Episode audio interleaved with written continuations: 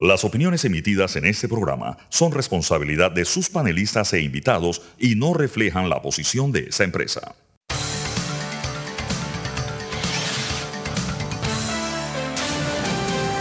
Mesa de Periodistas.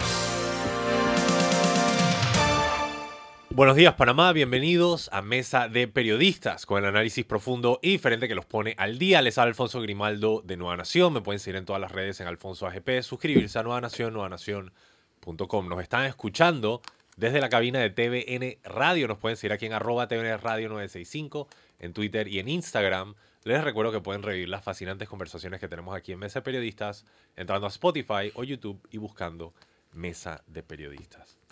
Hoy, en Mesa de Periodistas, estos serán los temas que estaremos tratando. Primero, hablaremos un poco sobre la entrevista que dio el expresidente Ricardo Martinelli ante el Consejo Editorial del diario La Estrella, publicada el día de hoy, donde hace varias aseveraciones sobre el proceso electoral, su confianza sobre el Tribunal Electoral y posibles revelaciones eh, a futuro. Estaremos entrando en más detalle pronto. El tema principal del día de hoy estaremos discutiendo la ley de intereses preferenciales, una nueva versión que está en propuesta por el Consejo de Gabinete luego de que eh, los plazos de la anterior perdieran vigencia y el sector inmobiliario eh, reclamó la necesidad de esta ley. Y también estaremos hablando una situación eh, bastante lamentable que ocurrió en el mar territorial. En lo que hace noticia estaremos discutiendo la declaración eh, como ilegal de un aumento de impuestos establecido por el alcalde municipal José Luis Fábrica. Presentados los temas, les presento a quienes están con nosotros el día de hoy. Tengo el gusto que me acompaña Fernando Martínez. Eh, buenos días. Eh, saludo a nuestros oyentes. También con nosotros se encuentra Nicanor Alvarado. Disculpa la señalización. Intenté no salir en el fondo, bueno, pero... No, no pasa nada. Lo importante es que estés en la mesa. Estamos familia. Lo importante es que estés en la mesa. Arroba Nicanor Alvarado, buenos días. Ah. Arroba Nicanor Alvarado, buenos días. Y tenemos con el gusto que nos acompaña el amigo del programa, profesor economista Raúl Moreira. Bienvenido a Mesa de Periodistas.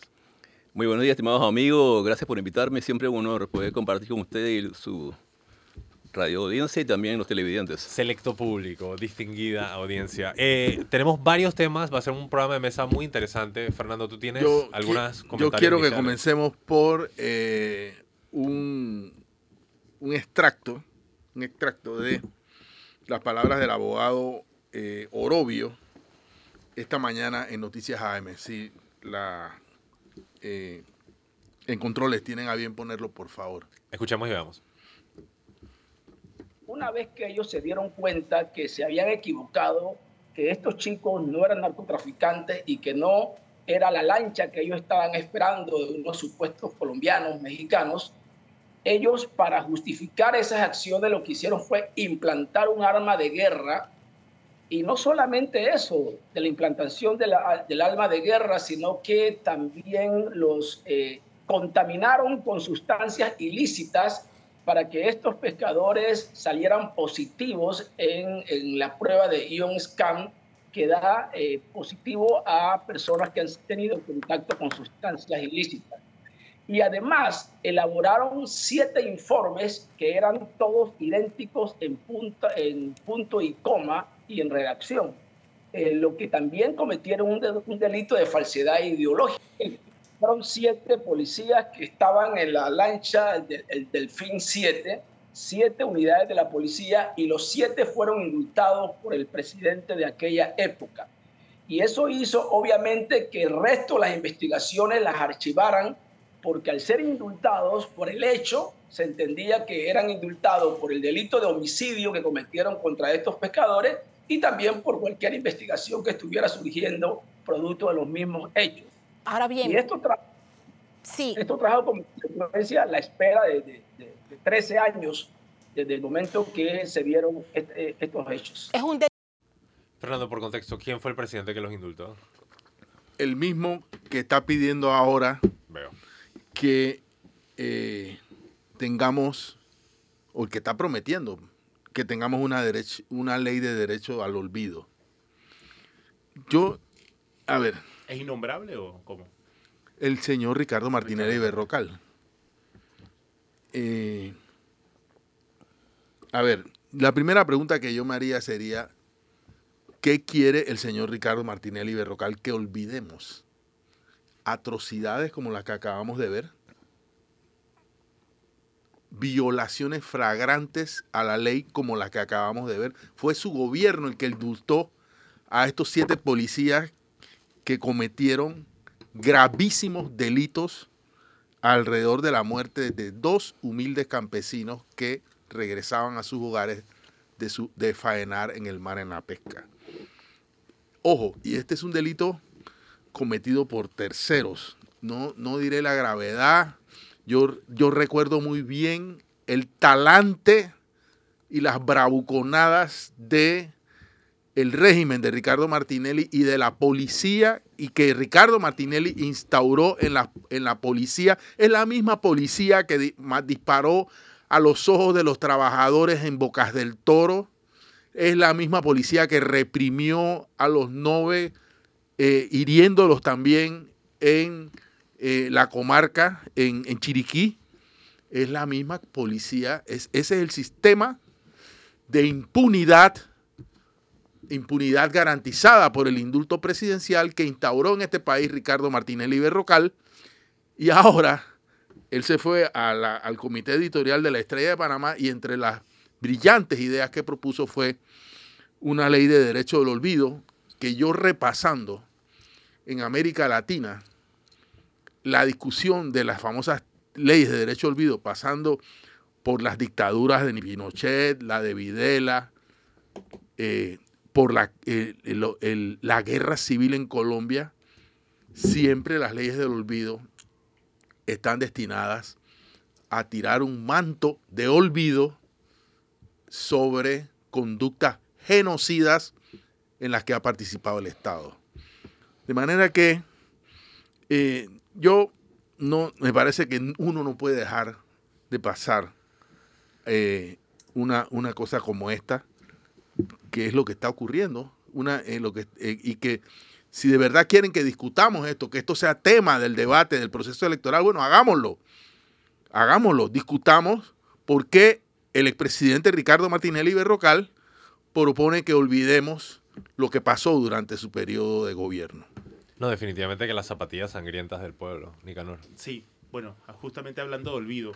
eh, este tema del- de los pescadores de Playa León a mí me llega mucho porque yo trabajé durante un tiempo en la Estrella de Panamá y allí hicimos una, allí hicimos una investigación que luego fue premiada, que se llamó Impunidad y Democracia, que contaba los exabruptos eh, de la administración de Ricardo Martinelli. Y quiero leer tres párrafos de una de las entregas que hicimos con Solauría. Solauría era mi editora en la Estrella de Panamá, Guido Bilbao eh, y otros compañeros periodistas, que era justamente sobre este tema, para que no olvidemos. Por favor. Y dice, Ricardo Martinelli ya no tenía la sudadera de los locos somos más, ni las zapatillas Converse. Era mayo de 2009 y aunque acababa de ganar las elecciones presidenciales prometía como en campaña. Visitó Playa Leona, en La Chorrera, una comunidad que estaba de luto por el asesinato en alta mar de los hermanos Rigoberto y Dagoberto Pérez, jóvenes pescadores que murieron a manos de las fuerzas de seguridad panameñas, que los confundieron con narcos y les dispararon sin avisar.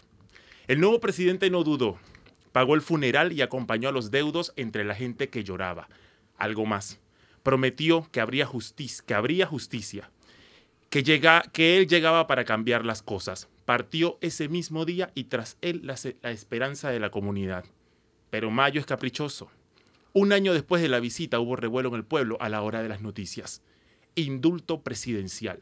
Policías acusados de asesinar y plantar pruebas, una AK-47, en el bote de los Pérez recibieron el perdón de Martinelli, quien también liberó de culpa a agentes investigados por acabar a tiros con una joven embarazada en Pedregal. Para que no se nos olvide, ese hombre no solamente, el, el expresidente no solamente los indultó, es que también fue al pueblo a llorar con la familia y a prometerle que con él las cosas iban a ser diferentes. Esto está aquí en internet, en la página del Fórum de Periodistas, porque como fue un trabajo premiado, allí pueden revivir un poco estas cosas que el, el expresidente seguramente quiere que los panameños olviden. De los exabruptos que se hicieron, como decía Fernando, en, la comarca Nove, en Colón con las ventas de tierras de la zona libre de Colón y en cosas como estas. Este, este Hola. trabajo se llamaba lo- lo- lo- las confrontaciones por la ley chorizo. O sea, de verdad, este es, esta es una nación que no tiene memoria. Bueno, pero este trabajo se llama El paraíso de las cuentas pendientes y lo recomiendo lo recomiendo mucho para refrescarnos la memoria eh, sobre aquellas cosas que el señor Martinelli seguramente ansía que los panameños olvidemos con una ley del, del derecho al olvido. No, definitivamente las zapatillas sangrientas del pueblo. Oye, Fernando, eh, mencionaste el tema del Consejo Editorial. No sé si también quisieras profundizar un poco sobre el tema de la ley del derecho al olvido, además de lo que ya has mencionado. No, eh, lo que pasa es que eh, por sus hechos lo conoceréis. Yo creo que esto no era un tema de la discusión entre el comité editorial del diario La Estrella de Panamá, pero sí fue una cosa que el presidente propuso porque seguramente está rondando en su cabeza, que es crear, si logra acceder al poder, si los panameños le damos el voto, si lo que, lo que él haría al llegar al poder sería montar un manto de impunidad sobre, sobre sus propios delitos, vamos a decirlo, porque ya tiene una condena, me dirán, no es una condena en firme, pero ya tiene una condena sobre sus propios delitos y los de todos los que lo acompañaron durante ese periodo en cometiendo delitos. También hay varias personas que lo acompañaron que están condenados por cometer delitos de corrupción, por malversación de fondos, por enriquecimiento injustificado, etcétera, etcétera. Ahí está el programa Ayuda Nacional, dineros devueltos, confesiones, condenas en Estados Unidos, estas cosas que tantas veces hemos repetido en este programa. Claro, eh, eh, si Martinelli llega al poder, va a necesitar una ley del olvido para montar un, un, candado de impunidad sobre todas las personas que lo acompañaron a cometer delitos, repito, que ya tienen condena en nuestro sistema de justicia. Que pocos no son. Hemos, ya tenemos a exministros, veíamos la, la historia de la exdirectora de la UAF, que también está condenada. O sea, hay un montón de... Ahorita vamos a tener un juicio por la autopista La Chorrera. Sí. Es decir, pocos no son, así que bastante tendría que indultar. No, a mí me queda el tema de, seguridad que ustedes han mencionado. Ahora, releyendo y repasando esta noticia, eh, la verdad es que uno queda anonadado. Eh, ciudadanos inocentes a los cuales se les planta evidencia. podríamos ser cualquiera de nosotros. En un viaje a Santiago, nos paran en la noche, el policía nos mete cosas en el auto o sea, me explico, ese es el tipo de país donde queremos vivir. Y luego, además, la ignominia de que el líder nacional indulte a las personas que están violentando tus derechos. O sea, ¿tú quieres decir algo, Nicolás? No, no, era justamente eso, que además de eso es grave, pero más grave todavía es que el presidente indulte a alguien que haga eso. Y yo quería mencionar un último punto también. Es perdón, es un acto de ah. traición a la, sociedad. No, estoy de acuerdo. El artículo 29 de la Constitución dice, la correspondencia y demás documentos privados son inviolables y no pueden ser examinados ni retenidos sino por mandato de autoridad competente y para fines específicos de acuerdo con las formalidades legales. En su entrevista con el Consejo Editorial del diario La Estrella, en un momento el expresidente Ricardo Martinelli dice, eh, por ahí me dijeron, en la vereda tropical quizás como él diría, que vienen nueve meses más de Varela Leaks. O sea, no podemos vivir en un país donde se promueve una cultura de violación al artículo 29 de la Constitución, porque sobre la intimidad se construye la individualidad de los derechos personales de las personas.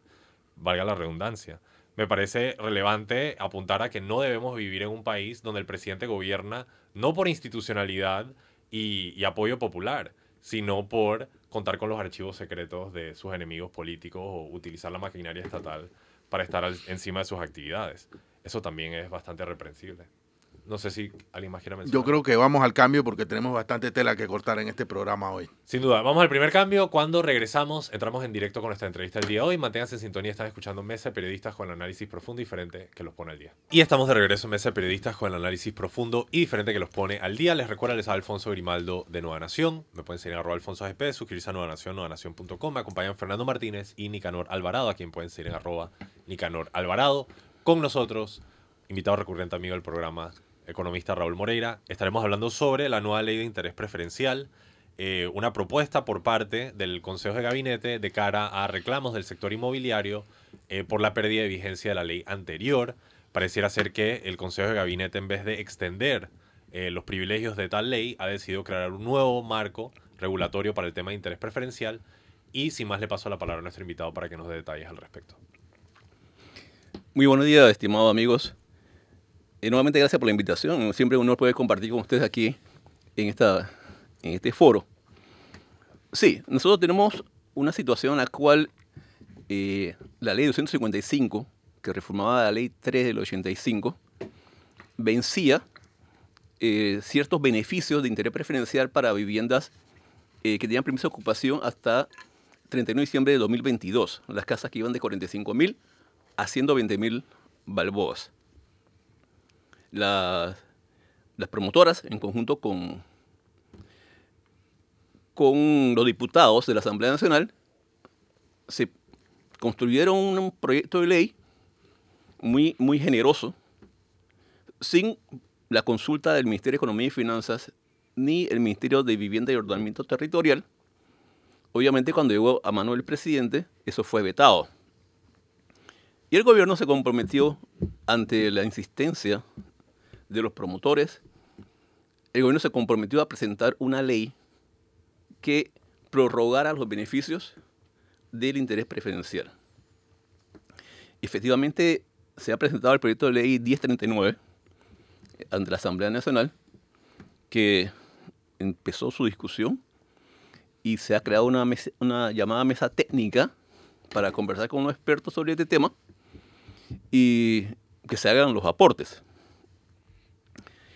Entre las cosas que plantea esta propuesta de ley,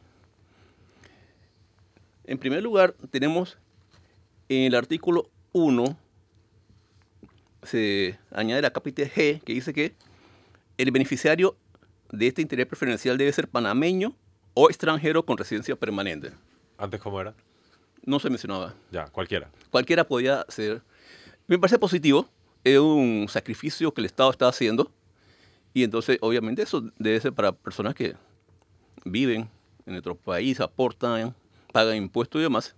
Entonces, me parece positivo ese, esa, ese cambio.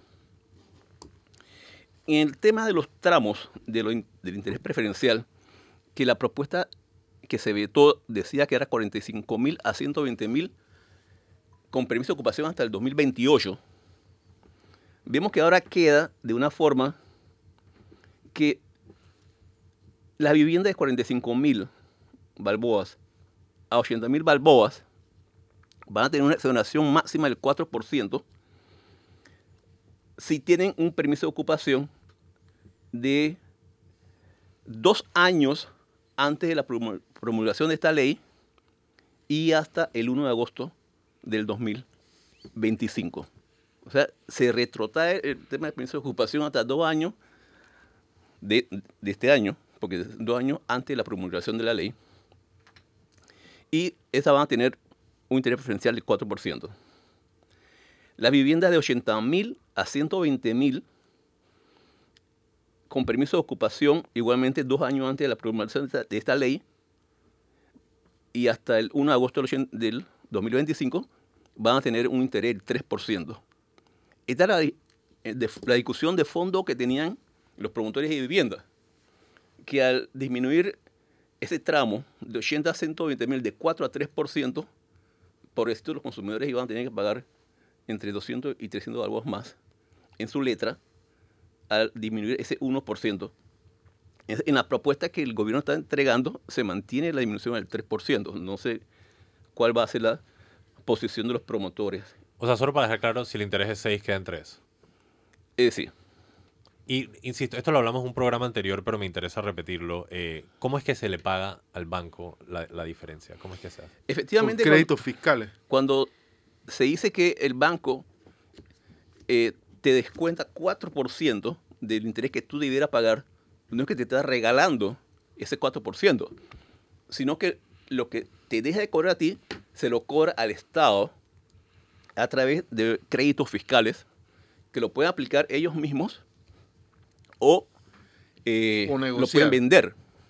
Entonces, aquí hay un tema porque actual, eh, para que eso sea efectivo, se tiene que acreditar, declarar por la Dirección General de Ingresos la deuda que tiene el Estado Nacional con los bancos que han otorgado interés preferencial anda por 680 millones de balboas. Es una deuda extraordinaria. Sería dos veces el pago anual de la mina, el supuesto pago anual de la mina. y recordar que hasta el momento, ya hasta este año, hasta el año pasado, perdón, se han otorgado ya 1.274 millones de balboas pagados por el Estado Nacional desde el 2017 hasta el año pasado en concepto de interés preferencial. Yo quiero, yo quiero reconducir la, el debate, en- quiero llevarlo en otra dirección porque creo que los tecnicismos son importantes, pero se nos va a acabar el tiempo y no vamos al fondo. Yo sostengo la idea de que esta ley de interés preferencial es un ejemplo de las medidas que toma el Estado para perpetuar un sistema de desigualdad en este país. O sea, este para mí es el problema de fondo. Intereses para arriba, intereses para abajo, tope para aquí, tope para allá. Es importante, tiene mucho valor. Pero el problema aquí es si de verdad en la narrativa del gobierno de que con esta ley está ayudando a las familias a acceder viviendas a costos menores es el tema de fondo. O sea, vamos a dejar e- este, este- estos tecnísimos. Aquí el problema de fondo y la pregunta que le hago, profesor, porque yo he estado leyendo, por cierto, en la Estrella de Panamá recomiendo su editorial de la mañana de hoy, de que, uno, esta ley lo que ha es favorecido la, bur- la burbuja inmobiliaria, o sea, un rango en el costo de lo, del- del- que ofrecen las empresas inmobilia- inmobiliarias a, los, a las familias de este país que se lo están ahora es convertido en interés preferencial, se lo están llevando ellos y, y- y los bancos que financian esta actividad. La investigación establece que 39% del precio de la vivienda es eh, precio inflado. Exacto. Entonces, la, yo, la pregunta que me hago es, ¿hasta qué punto de verdad que nos dijeron, no, no, esto es para, esto es para que la gente adquiera vivienda, para que las pobres familias que no tienen, si de verdad ese, ese objetivo se está alcanzando? Esa es la primera pregunta que yo tengo que hacer. Sí, nosotros aquí, eh, en una, la presentación anterior que hablamos sobre este tema, habla- dimos la primicia realmente aquí en, en ese periodista que efectivamente hay una, una bruja, un- y mencionábamos el, el estudio preparado por Maribel Wanda Adames, Exacto. donde se, se demostraba eso. El único estudio que hay es este que demuestra que sí hay una burbuja. Que el precio de la vivienda está creciendo por encima de los costos de construcción de esa vivienda, lo cual genera grandes beneficios para los constructores y que está siendo financiado por el Estado. Se nos ha dicho que los que hablamos del- de este problema de interés preferencial solamente estamos hablando de números. Bueno, no sé de qué más vamos a hablar los economistas, si no hay números, ¿verdad, Alfonso? Que te gusta hablar de 5 más 10 cuando hablan los economistas. Y tecnicismos también. Y no vemos que gracias a esta ley, muchas personas han tenido la posibilidad de acceder a una vivienda. La respuesta para este tema sería lo siguiente. Si no se hubiera dado este mecanismo en el cual yo subo el precio de la vivienda, queda fuera el interés preferencial, entonces el Estado viene y sube el interés preferencial para que la gente pueda comprar la vivienda a un precio aumentado y así nos vamos varias veces. Lo que se está haciendo es que las personas están pagando más por una vivienda y el Estado está financiando eso. Entonces, si no se hubiera dado esa situación de estar subiendo y el Estado auxiliándolo, las personas que están comprando una vivienda muy probablemente sí hubieran tenido posibilidad de acceder a esa vivienda con interés preferencial, pero a un costo menor. Porque entonces los promotores no tendrían esa facilidad de ir subiendo, subiendo a su discreción el precio de la vivienda, porque sabía que el Estado iba a, a auxiliarlos, lo iba a subsidiar, y quién es que paga el costo de eso, que supuestamente se ha insistido en decir que es el consumidor, el que lo paga es el consumidor, una vivienda más cara, eh, Yo quiero, por yo- consecuencia de eso. Yo quiero recordarle algo que usted dijo también aquí en Mese Periodista. Si el Estado quiere bajar el costo de la vivienda, que aplique las leyes del mercado. Este, este es un gobierno que di- se dice liberal y que cree en las leyes del mercado. Si quieren aplicar la ley del mercado, lo dijo usted, no, lo- no yo, denle el dinero, pongan el dinero a disposición de las familias y que, la y que las empresas inmobiliarias compitan en el mercado, al fin y al cabo, para eso es el mercado, ofertando mejores precios y mejores viviendas. Pero no, Aquí el dinero se lo están llevando, son las inmobiliarias sin ninguna competencia. Las inmobiliarias y los bancos que tienen que competir. Nicanor quiere hablar.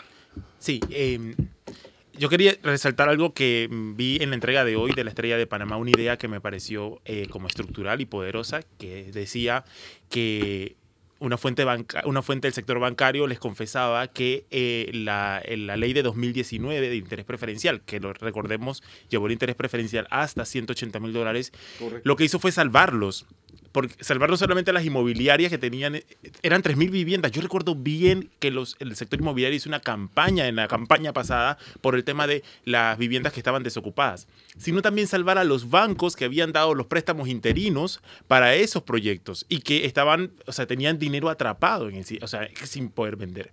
Y eso me pareció una idea estructural de, de esta conversación. Lo otro es que, eh, y retomando un poco lo de Nando sobre la desigualdad, a mí me parece, yo recuerdo que el, gobierno, el presidente decía, eh, eh, uno de, los, de las metas es, acabar con la sexta frontera, la frontera de la pobreza y la desigualdad. Por un lado el presidente decía eso, pero por el otro, o sea, fue un par de meses después de llegar, el tema no es que se da a la CAPAC o a la convivienda y todas estas cosas, sino que por un, mes, un par de meses después de llegar a pasa un proyecto de ley como este, que justamente hace lo contrario, porque a las capas más vulnerables de la clase media les quitó, o sea, le quita tiempo de, interés preferencial.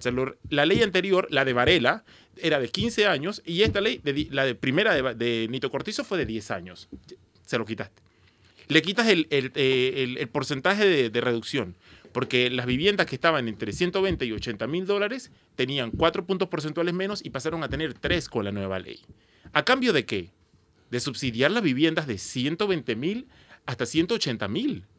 O sea, le has quitado a la capa más vulnerable, a la capa, al tramo de la, capa, de la clase media más vulnerable, para dárselo al que menos, digamos, al que menos le impactan los vaivenes de la economía. O sea, hoy con el interés preferencial, yo recuerdo bien y se lo comentaba hace un rato al profesor Moreira, porque justamente a mí me tocó comprar en el cambio entre esas dos, entre esas dos leyes. Yo estaba viendo viviendas y vi una en Albrook donde te decían, la vivienda costaba 144 mil dólares y te la vendían en la proforma a 120 mil para que, para que cayera en interés preferencial y los 24 mil dólares restantes tú lo pagabas por fuera. Pero te decían, bueno, eso por ahora, porque ya va a venir una nueva ley que ya te va a permitir acceder a una vivienda subsidiada en Albrook. Hoy se venden viviendas subsidiadas en Clayton. O sea, a, costa de que a costa de quitarle tiempo de, de, beneficio y montos de beneficio a gente que gana 900 dólares, 800 dólares, 1000 eh, dólares.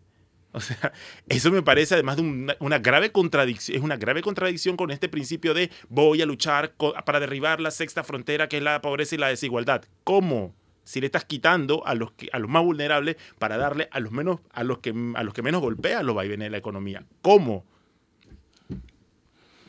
Sí.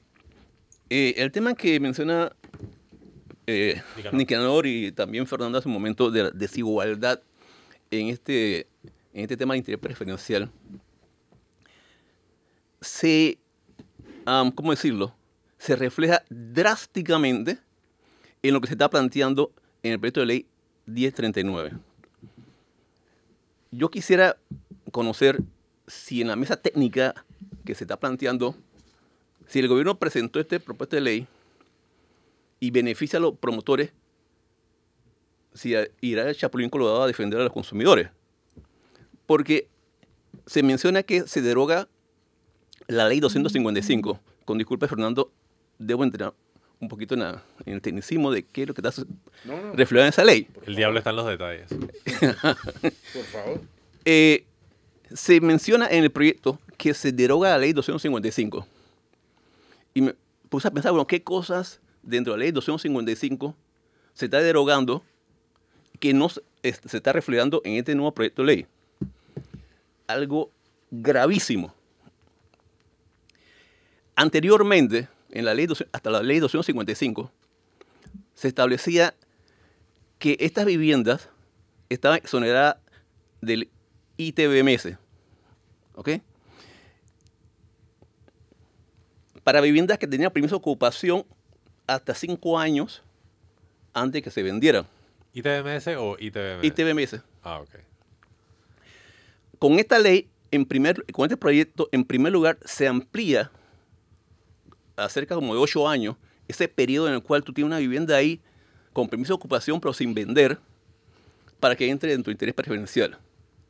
Primer beneficio para los promotores que dicen que no les beneficia a ellos el interés preferencial.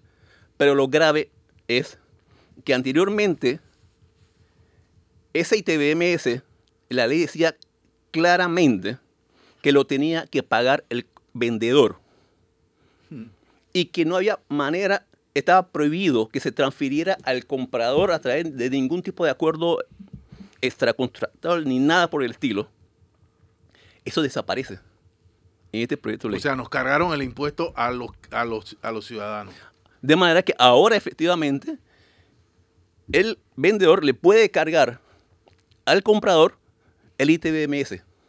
Claro, porque antes se cobraba fuera para que no entrara dentro del rango del, del interés preferencial. Sí, claro, o sea, No, Y- antes y- lo pagaba la inmobiliaria. Ajá, ajá. Pero igual lo metía El en vendedor, el contrato. pues. O sea, igual lo metía en el precio de alguna forma. Pues. Siempre lo sí. pueden esconder. y el ahora precio. eso desapareció y en cualquier forma que haya que pagar el ITBMS, como ya no hay, no hay esa prohibición, eso se le, tra- se le va a transferir entonces a los compradores. Eso es gravísimo. Y eso, si hablamos de desigualdad, no creo que haya más ejemplos claros de esa situación. Y no solo el pago, sino el trámite. O sea, hacer todo el papeleo y llevar la cosa ahora queda al lado del comprador. ¿Tú ibas a decir Por supuesto. O sea, solo recordarles que el gobierno prometió derribar la sexta frontera. Pero yo ah, también me genera la duda de... No entiendo por qué no se ha visto el interés preferencial como una oportunidad para ordenar la ciudad. O sea, para utilizarla como, como un mecanismo de, de mejor gestión urbana. Claro. ¿Por qué, por ejemplo, el gobierno no utiliza esa, esa norma para garantizar que no se construyen zonas vulnerables? Que no, yo recuerdo, estábamos haciendo un reportaje sobre vivienda y fuimos a Pacora, a San, San Diego de Pacora. Había una barriada que además no tenía calle, eh, no había calle asfaltada para conectarla, que estaba enfrente de un arrozal. Yo ni siquiera imaginé que allá adentro había barriadas. Y hay barriadas metidas allá. O sea, ¿por qué el Estado no ha visto, no ha visto la oportunidad de utilizar esto como una herramienta de gestión urbana? De decir, ¿sabes qué? Yo quiero interés, quiero eh, fomentar Caledonia, Santa Ana, eh, eh, los corregimientos del centro de la ciudad perdieron como 30% de su, de, su, de su población entre los 90 a- hacia acá. O sea, tienes un montón de servicios ya allí, y pero tienes, tú vas por la Justa Rosemena y es una, una, una, una vía fantasma de noche. ¿Por qué no utilizas ese beneficio como una herramienta para poder traer gente nuevamente acá? Garantizar condiciones mínimas, condiciones de calidad, condiciones de habitabilidad. O sea, Yo, yo, yo, eh, a ver, ¿por qué no es una herramienta para ordenar la ciudad? Porque el desorden de la ciudad lo pagamos todos.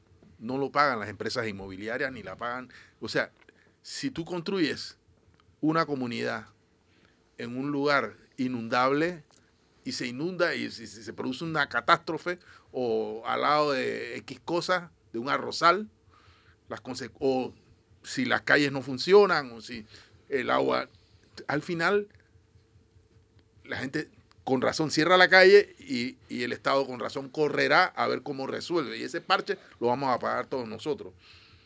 Eh, Yo quisiera ¿Por qué no hay orden y Ah, planificación?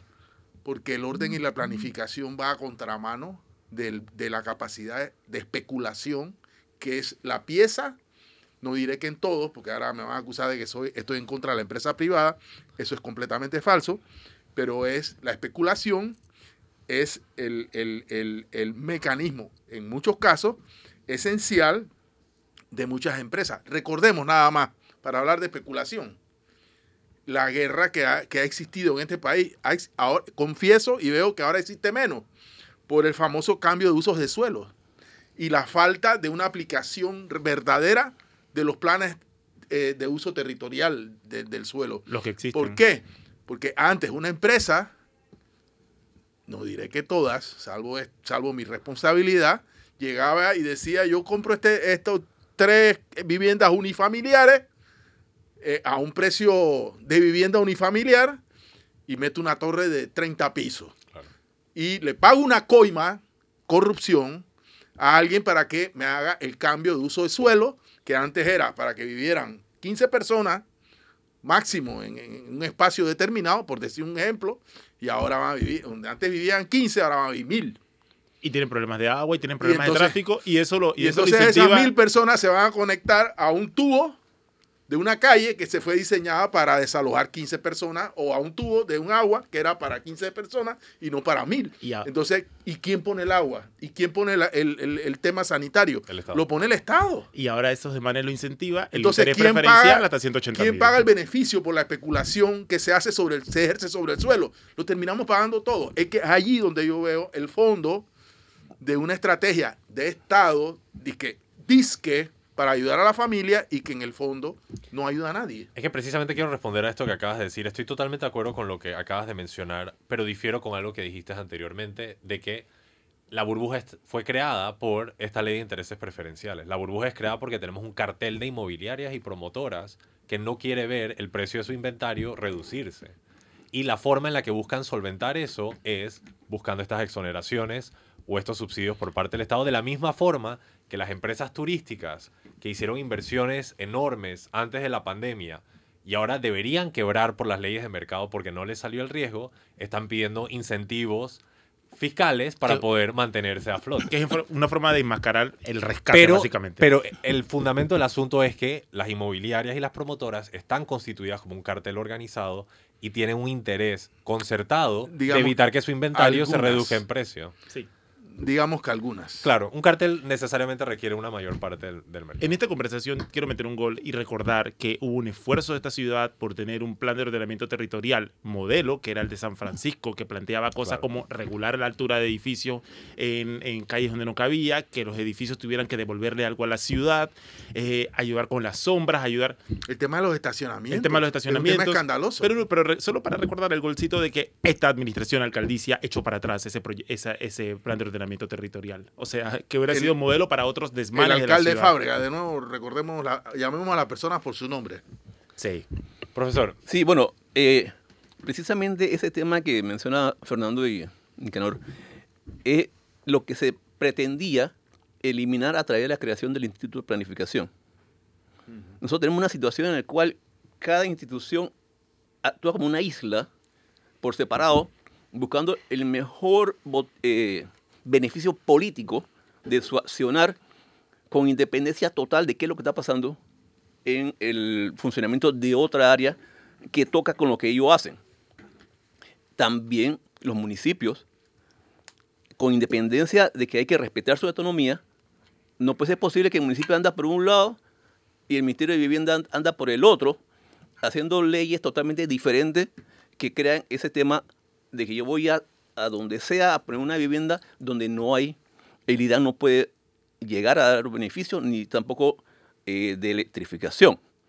Ese- ese es uno de los temas fundamentales que hay que ver aquí en este asunto de por qué se está dando esa especulación y, to- y para conseguir una vivienda, como menciona Nicanor, yo, yo he tenido oportunidad de, para un familiar, estar investigando sobre viviendas. Y así mismo, como él menciona, yo llegaba a lugares extraordinariamente lejos, donde jamás yo podía pensar que había una casa. Y hasta allá están llegando. Y te dice que a, a un minuto del metro.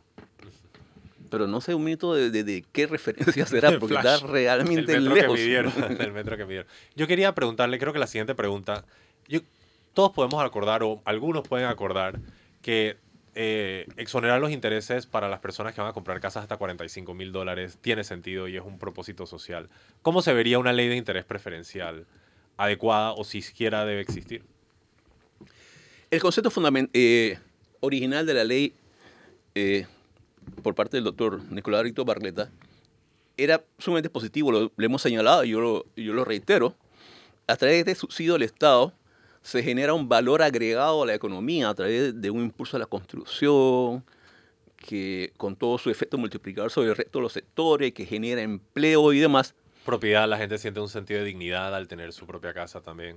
le permitía a la gente efectivamente tener acceso a una vivienda, entre comillas, digna, eh, con un sacrificio fiscal de parte del Estado. El, el tema es si realmente las personas a las cuales estaba dirigida esa, ese beneficio son los que están recibiendo beneficio ahora. Se plantea que, bueno, la vivienda hasta 45 mil balboas tienen 100% de, de, interés prefer- de interés preferencial. O sea, solo pagan el principal. No pagan interés. Prácticamente sí. Y nuevamente el tema. Es muy loable, muy interesante y demás, pero uno quisiera saber cuánto le cuesta al Estado eso. Con independencia, nadie va a decir que no, no lo hagas. Pero ahí es donde uno dice, hey, ¿cuánto cuesta eso? ¿Y cómo se va a pagar? Tenemos una situación en la cual tenemos un presupuesto que está aumentando 5 mil millones Exacto. con un déficit actual de 400 millones con relación a lo presupuestado. Y escuchamos al director de ingresos decir, no, lo que pasa es que se extendió el- la vigencia del, año- del presupuesto del año pasado hasta la primera quincena de este año eso fueron como 300 millones. Pero por supuesto que sí. Y claro que lo tenía que tener en cuenta el efecto que iba a tener entre la recaudación de este año, así que eso no puede ser una excusa de ninguna manera. Entonces, bueno, esperamos que esta discusión de esta mesa técnica ayude a aclarar ahora nuevamente lo que hemos dicho, pongámosles números a todo este beneficio, a este sacrificio que está haciendo el Estado, porque es un sacrificio, efectivamente, que se pudo haber utilizado para construir una escuela, un centro de salud o lo que sea, pero está beneficiando a alguien. Y yo dudo que realmente sea para lo que están comprando viviendas. Fernando, tiene los comentarios finales. Sí, la prensa Ah, dijo, le, le puso monto que mi bieta había establecido que eran 200 millones de dólares. Por año. Al menos eh, lo que se proyectaba con esta ley. Fernando. Yo le, le quiero agradecer que haya traído el tema del presupuesto, porque me parece el tema del presupuesto un tema fundamental. Sí. El, pre- el presupuesto general del Estado. O sea, eh, el, el- el- el nuevo presupuesto presentado a la Asamblea da un salto de 5 mil millones de, comparativamente entre este año y el próximo, sustentado en, en que la economía va a crecer, el famoso crecimiento de la economía. Pero eh, ¿cuánto hemos, eh, o sea, acabamos de aprobar una venta de bonos, ¿cuánto? 1.500, 1.600. 1.600 millones de bonos. ¿Y cuál es la sustentación? Poder acabar la ejecución del presupuesto de este año. Es decir, si estamos pidiendo 1.600 millones de dólares para poder tapar el hoyo de lo que significa lo, lo- lo presupuestado, con las urgencias electorales que implican tirar dinero a la calle en un periodo electoral, eh, tapar los huecos, correr a, arreglar, reparar, etcétera. Con toda esa urgencia, bueno, vengan 1.600 millones en bonos que al final del camino son deuda. Eh, no, se, no, no se explica que un Estado con esta urgencia y estos maquillajes eh, presupuestarios haga sacrificios fiscales. Ey, por cierto, el gobierno se llena la boca diciendo que la mina, el contrato de Minera Panamá, no, la minera va a pagar todos los impuestos. Eso no es cierto. Vayan a buscar la letra chiquita del contrato y verán que la mina va a recibir hasta 700 millones de créditos fiscales en la vigencia del contrato. Ahora no tengo a, a mano el contrato, pero mañana si quieres se le traigo el artículo y la parte donde dice que va a re- el Estado va a sacrificar. Pero eso puede- es doble puede- de lo que va a pagar. Y puede exonerar hasta el 70% de impuestos sobre la renta que se dice que es lo que va a pagar ahora. Exactamente. O sea, eh, el- gobierno dice que la mina no va a pagar impuestos, Pero, pero, pero, espera. sí, pero sí lo va, La- que va a pagar todos los impuestos. El gobierno prometió que el, el aporte fijo iban a ser 375 millones de dólares anuales. mínimo, correcto. Al mínimo. Pero el, el sacrificio, o sea, el sacrificio fiscal con la hay, mina podría ser el do- hay varios sacrificios fiscales incluidos No, pero es en por el toda, contrato. 700 millones por Por toda los la- 20 Ah, años ya, de ya, vigencia ya. del contrato. Ajá. No, no, no son Ya, ya me, iba, ya me iba a espantar. No te asustes tanto. Bueno, pero Bueno, asústate, pero no tanto. Pero bueno, yo no, ahora no quería hablar de la mina, quería hablar de por qué el Estado puede ser tan generoso otorgando sacrificios o créditos fiscales. Si hablamos de turismo, hey, aquí empresas turísticas exoneraron o están exonerando el 100% de su inversión vía créditos fiscales. Deberíamos llamarle subsidios, no de- de- incentivos. Lo que son. O sea, el Estado Depende va- a quién se lo otorgas. Bueno, pero la pregunta es por qué eh, eh, somos- eh, nuestro gobierno es tan generoso otorgando créditos fiscales teniendo la situación, o, eh, teniendo que pedir plata prestada, pues. O sea, ¿tú por qué no cobras impuestos y, y al mismo tiempo te endeudas? O sea, ¿por qué no cobras los impuestos y, y- y con eso pagas menos o, contratas menos deuda. El comentario de Fernando me hace articular una pregunta. Eh, el gobierno proyecta este, este presupuesto tomando en cuenta la, o sea, la proyección de crecimiento. Pero la proyección de crecimiento de la economía es un sinónimo de que se recauda más. No necesariamente, porque yo, to- yo estoy creciendo 10%, porque yo registro que crecí tanto y eso se registra dentro del crecimiento del Producto Interno Bruto, pero el tema es cuánto yo pagué por lo que yo registré que crecí. Y ahí entra entonces todas las exoneraciones fiscales, beneficio a la inversión y demás. Entonces no necesariamente el crecimiento de la economía está asociado directamente a un pago de impuestos de manera proporcional. Va a crecer algo, tiene que crecer algo efectivamente, pero un país como el nuestro, que tiene tantas exoneraciones fiscales, no refleja entonces ese crecimiento de la economía. Ojalá más adelante podamos hablar de otro programa del tema del presupuesto. Sin embargo, un puntito es que vemos que el presupuesto de la Asamblea, nuestra querida Asamblea, en, este, en esta propuesta está Ah, sí. creciendo 56 millones 800 mil balboas. Yo tenía anotado Para este 62 millones. 56 Ah, no, para este año. Yo digo para el próximo. O sea, para el próximo con relación a este, 56 millones 800 mil Adicionales. Adicionales. Elevando el presupuesto a 200 millones de dólares. A Superando. 206 millones. Allá la Rompe la barrera de los 200 millones. Es un, Pa' que- pa' un crecimiento de 37.9%. 206 millones, pero yo tenía anotado que eran 62.8 millones más. Necesitamos media mina para pagar. Eh, el Y presupuesto de la me parece importante mencionar que el Eh, director de presupuesto... perdón. Disculpa, está creciendo 13 37.9% el presupuesto de la Asamblea y el del Ministerio de Salud está creciendo 31.6%. O sea, es más importante que crezca la Asamblea que crezca el Ministerio de No, Salud. y la pregunta es, porque yo hablé de, presupuesto por resultado o la gestión por resultado. Estos 62 o, o los millones que sean que se incrementan en la asamblea, ¿qué resultados respaldan ese incremento? El más clientelismo, más asesores, más, más botellas. O El sea, gasto que la asamblea nos me- diga, que la asamblea gasto- nos diga este dinero, qué resultados le va a dar a la sociedad. Menos ley de extinción de dominio. el gasto corriente de la Asamblea crece casi 56 millones de balboas. ¿En qué? ¿En qué? Esa es la pregunta. Eh, también nada más quería aportar, como ya que trajeron a, a colación el tema de la mina, que el director de presupuesto comentó que en este presupuesto no se están contemplando pagos de la mina. O sea, la mina no está generando tributo en este momento, ni sus aportes. Y recientemente leímos una noticia de unos mineros ilegales que fueron detenidos por estar extrayendo caliche, mientras que estos otros sin contrato igual lo hacen. Es En que fin, la mina no se hace eh, no es una realidad jurídica actualmente. Es una realidad económica y por eso se le reconoce su existencia, por más que inconstitucionalmente exista. Vivienda, casas, dinero, todos temas importantes, por lo tanto, fascinante la conversación. Importante que usted tenga la conclusión al cierre del bloque. Bueno, sí, efectivamente, nosotros hemos señalado que en, el tema principal de la discusión de hoy, el interés preferencial es algo que es importante, que beneficia, que debiera beneficiar a los consumidores de viviendas nuevas o que están comprando una, están construyendo una vivienda. Sin embargo, ese beneficio no se está dando realmente porque sí, puedo comprar una vivienda, pero mucho más cara de lo que yo debía haber comprado si el gobierno no hubiera estado en este auxilio de los promotores cada que se haga un incremento importante del precio de la vivienda.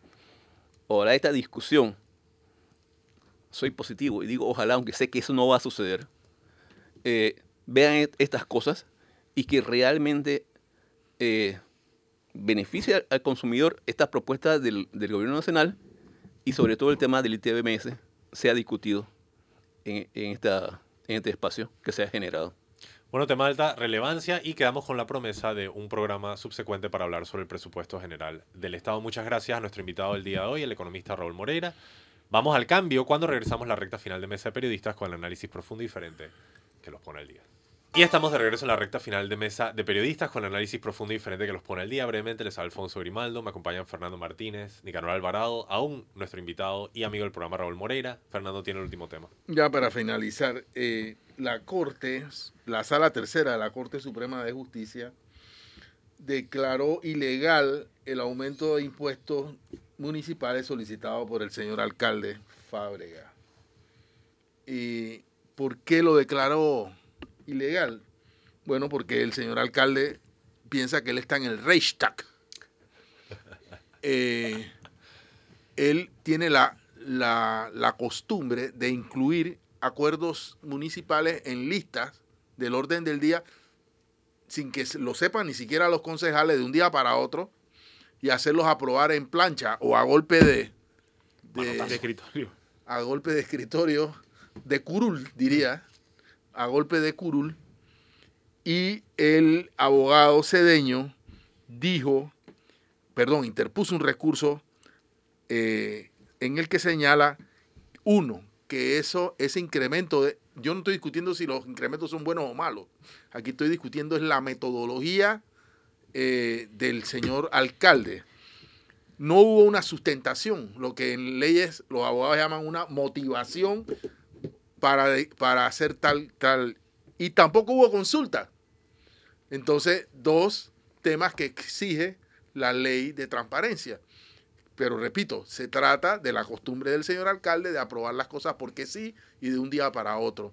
Y la consecuencia está aquí.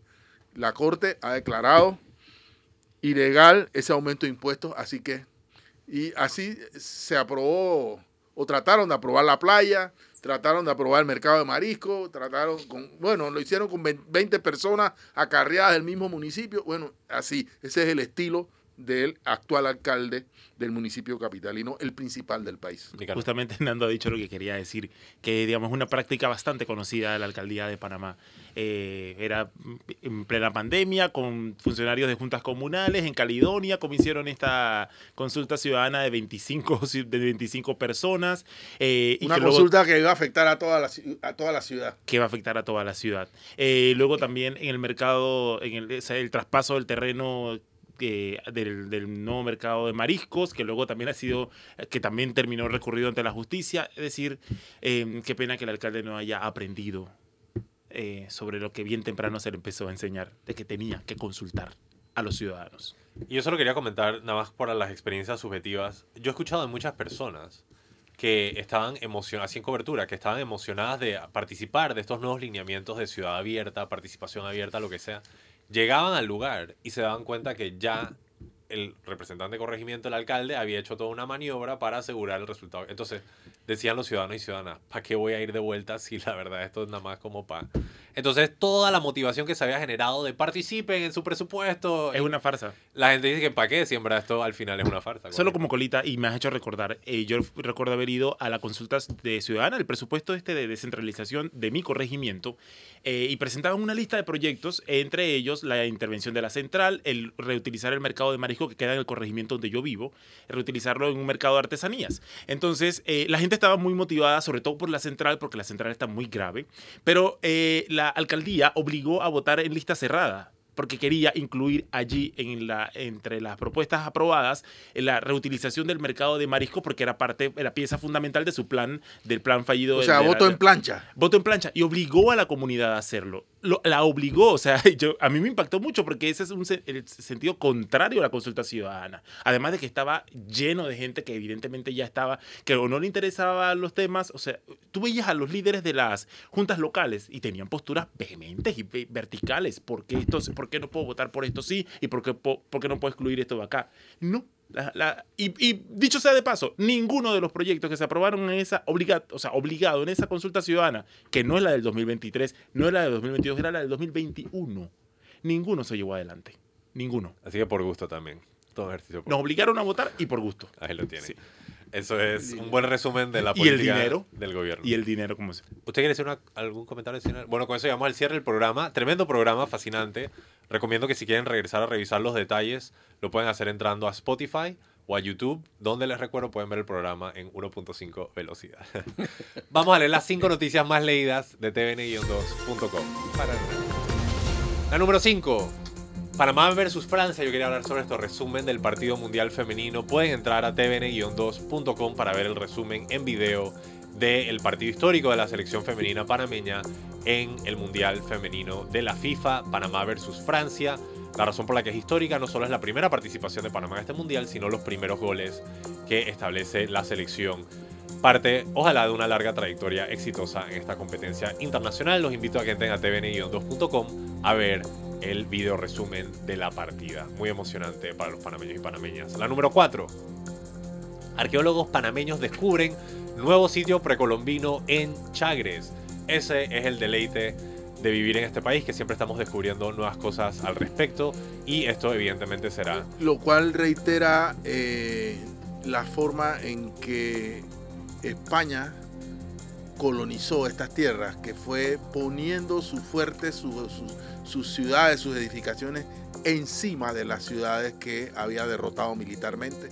En vez de respetar el patrimonio cultural que estaba desplazando por la fuerza, lo que hizo el colonialismo español fue plantar sus fuertes y murallas sobre, encima, literalmente, Enterrarlo. eh, enterrar, Enterrar. gracias por la palabra, eh, el, el patrimonio de nuestros grupos originarios.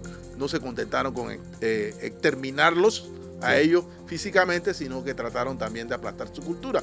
Eso ha pasado en las grandes ciudades, en, en- en- en- en- en la Ciudad de México y en muchas otras. Y aquí lo que estamos viendo es una reiteración de ese principio. Y se ve en el sitio arqueológico de Panamá Viejo. Justamente por eso pasó a llamarse Exacto. sitio arqueológico ya no más esto de las ruinas. Claro.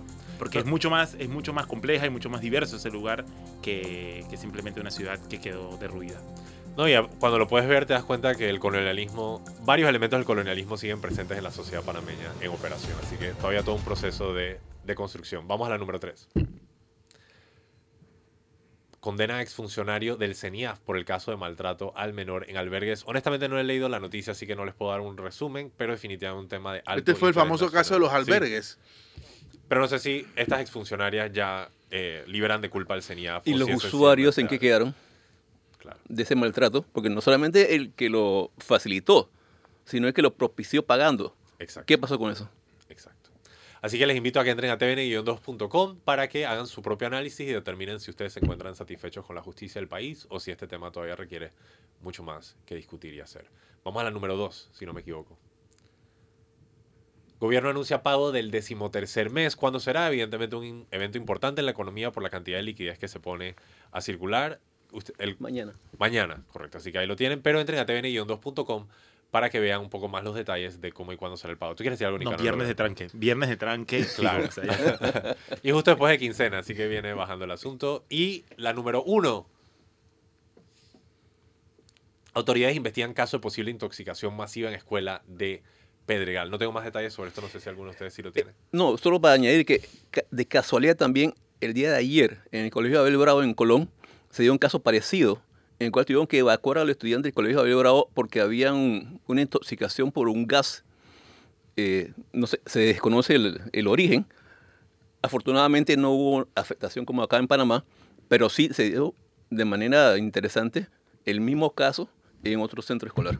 Bueno, importante la educación, eh, que supuestamente es la estrella de este gobierno. Pueden entrar a leer más detalles sobre este caso de posible intoxicación masiva en Pedregal en tvn-2.com. Me sorprende que no fue el tranque.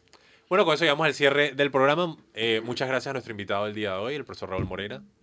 Mucho gusto nuevamente, gracias por invitarme y aquí, un honor siempre. No, y viene el programa del presupuesto. Muchas gracias a Nicanor Alvarado, Feliz jueves. arroba Nicanor Alvarado. Muchas gracias a Fernando Martínez. Saludos a nuestros oyentes. Sobre todo, muchas gracias a nuestro querido público. Les recuerdo, tiene una cita mañana a las 8 de la mañana aquí en Mesa de Periodistas con el análisis profundo y diferente que los pone al día. Feliz jueves.